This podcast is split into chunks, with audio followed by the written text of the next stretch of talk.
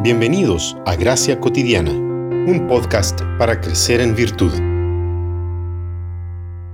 Estableceré mi pacto contigo y con tu descendencia después de ti, por todas sus generaciones, por pacto eterno, de ser Dios tuyo y de toda tu descendencia después de ti. Y te daré a ti y a tu descendencia después de ti la tierra de tus peregrinaciones, la tierra de Canaán como posesión perpetua, y yo seré su Dios Génesis 17, 7 y 8. Desde el principio Dios declaró su voluntad de llenar la tierra con criaturas que vivieran en una relación de pacto con Él.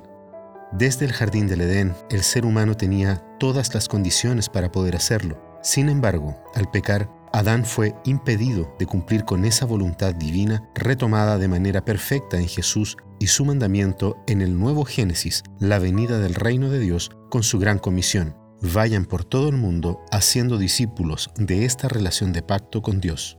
Los propósitos fundamentales de Dios no cambian. Dios siempre se mostró determinado a tener un pueblo en y para Cristo.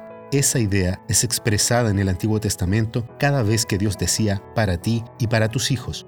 Este principio había quedado grabado con sangre y fuego allá en Génesis 15, en un pacto de Dios con Abraham firmado unilateralmente por Dios mismo. Así, cada vez que Dios establece un pacto con su pueblo, siempre incluye a su simiente, o sea, a sus hijos y descendientes. Es así que Dios actúa. El actuar de Dios es absolutamente coherente consigo mismo y su plan original para la humanidad. La gracia no destruye la naturaleza, sino que la cura. Dios en Cristo restaura su relación con la humanidad a través de los medios de gracia. A la luz de este principio transversal en las Escrituras, no tenemos muchas razones para no creer que los propósitos de Dios para con nosotros y nuestros hijos sean diferentes a los que habían sido establecidos por Dios desde el Edén. El apóstol Pedro establece este principio en su sermón en Pentecostés cuando dice, porque la promesa es para ustedes, para sus hijos y para todos los que están lejos, a cuantos Dios quiera llamar, en Hechos 2.39. La única razón por la cual Pedro pudo haber dicho esto es porque ellos, nuestros hijos, siguen siendo partícipes en las promesas de Dios.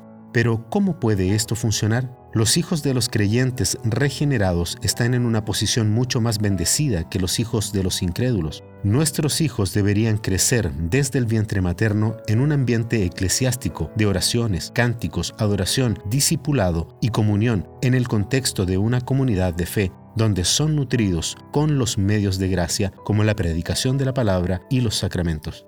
La fidelidad de Dios es la que nos da la esperanza final de que a pesar de que nuestros hijos se puedan apartar de la fe, cual hijos pródigo regresarán a la casa de su Padre donde, como hermanos en Cristo, participaremos de la herencia prometida por Dios.